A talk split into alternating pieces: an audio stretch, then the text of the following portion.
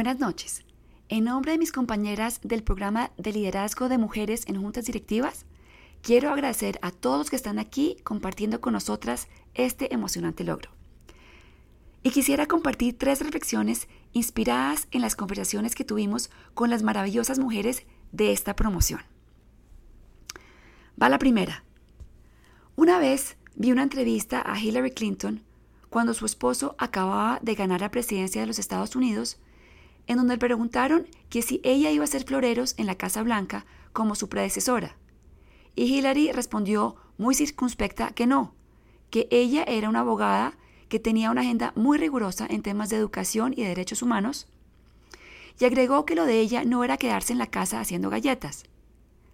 A mí eso se me quedó muy grabado porque me interesa mucho el tema de la educación y de los derechos humanos, pero también me encanta armar floreros y hacer galletas.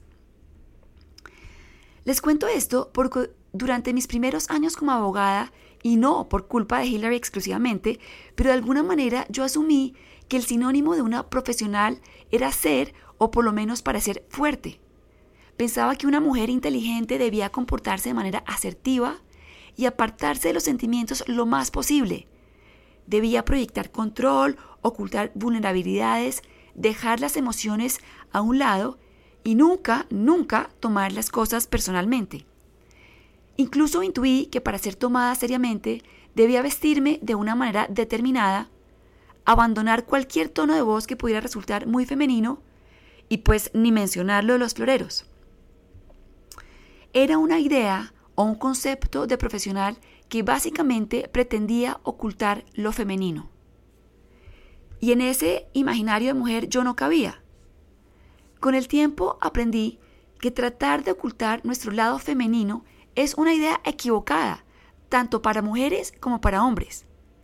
Ojalá más bien que más organizaciones, comunidades y familias valoraran y celebraran el lado femenino que todos tenemos en mayor o en menor grado. Con seguridad, añadir sensibilidad, emoción e incluso ternura enriquece las conversaciones. Obviamente no me refiero que ahora todos empecemos a abrazarnos en el salón de juntas, sino a que abramos las puertas a lo femenino y a formas diferentes, pues es en la diversidad de las maneras de ser y de las opiniones en donde surgen ideas verdaderamente integrales y sostenibles. Ahora, con esto no quiero decir que las mujeres seamos las únicas capaces de expresar sentimientos.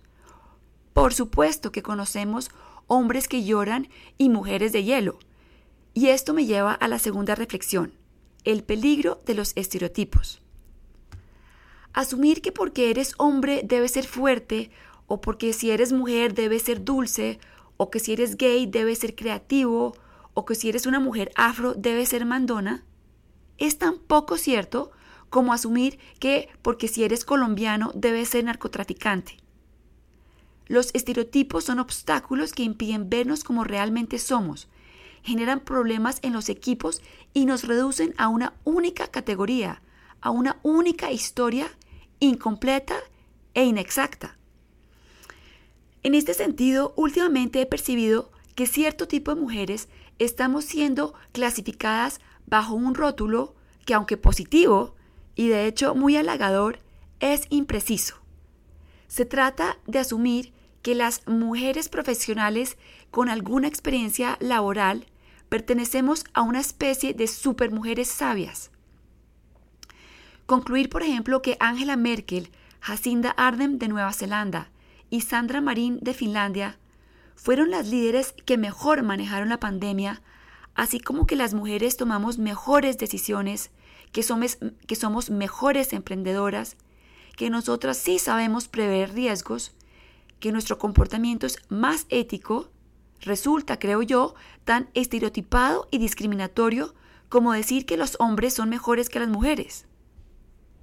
A mí, y por lo que percibí en nuestras sesiones de clase, a mis compañeras no nos interesa ser mejores que nadie.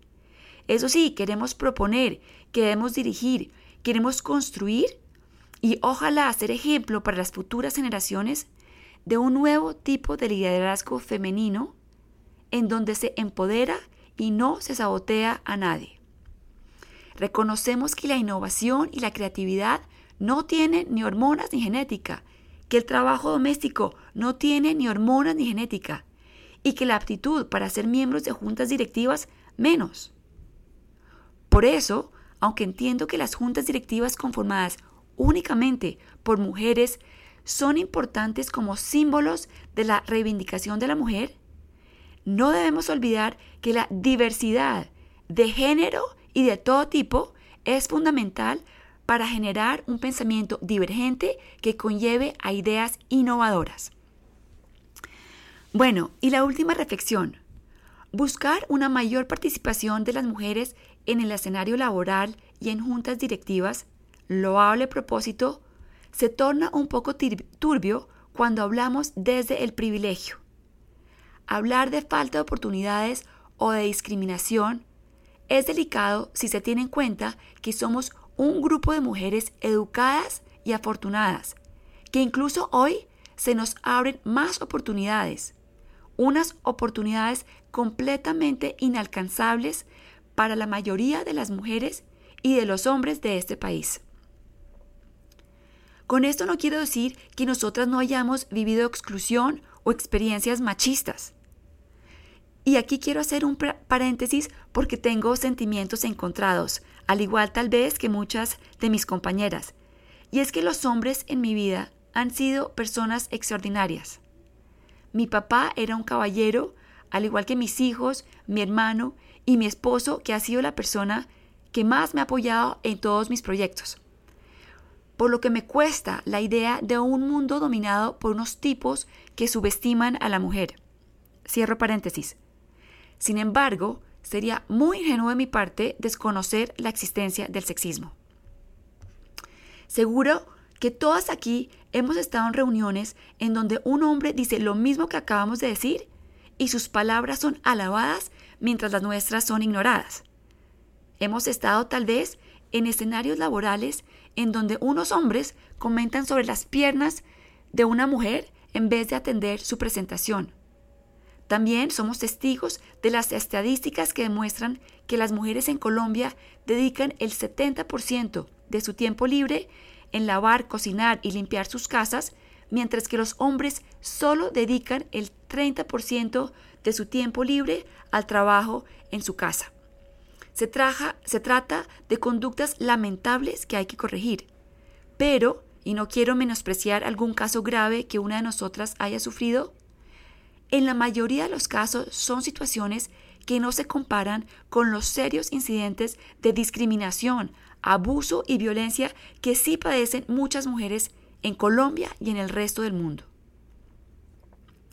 En este sentido, tenemos una gran responsabilidad con quienes no han sido tan afortunadas como nosotras. Y más allá de nuestra función dentro de una organización, tenemos el deber de determinar cuál va a ser nuestro aporte a la sociedad. Pues el riesgo, creo, está en sentir que estamos generando un cambio comparativamente con otros países en cuanto a la participación de mujeres en juntas y en cargos directivos y que no veamos la realidad del país en el que vivimos, en donde hay 3.2 millones de ninis, jóvenes entre los 18 y los 25 años que independientemente de su género no han tenido la oportunidad ni de estudiar ni de trabajar.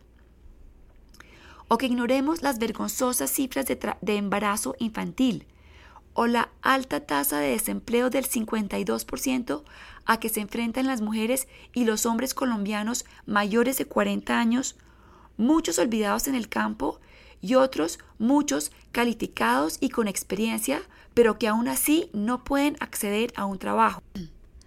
O que no nos demos cuenta del irrespeto por nuestra biodiversidad, con 180 mil hectáreas deforestadas al año, que equivalen más o menos a 220 mil canchas de fútbol como la del Campín, lo que conlleva a unos efectos devastadores que además se están acumulando año tras año por lo que el llamado es aterrizar el tema de la participación de las mujeres a la realidad de nuestro país, de manera que nuestra causa no solo beneficie a un grupo selecto de mujeres, sino que realmente contribuya a una Colombia más justa, más incluyente y respetuosa de nuestros recursos naturales. Y concluyo con esto. Generar conciencia sobre la falta de equidad y de oportunidades es el primer paso. Darnos cuenta de las brechas y sancionar actitudes no solo machistas, sino clasistas y racistas, edadistas y homofóbicas es importantísimo para seguir cambiando. Aunque el camino es largo, estoy segura de que las actitudes y las acciones de las mujeres de esta promoción ayudarán a acelerar el paso y a generar los cambios positivos que tanto requiere nuestra sociedad. Muchas gracias.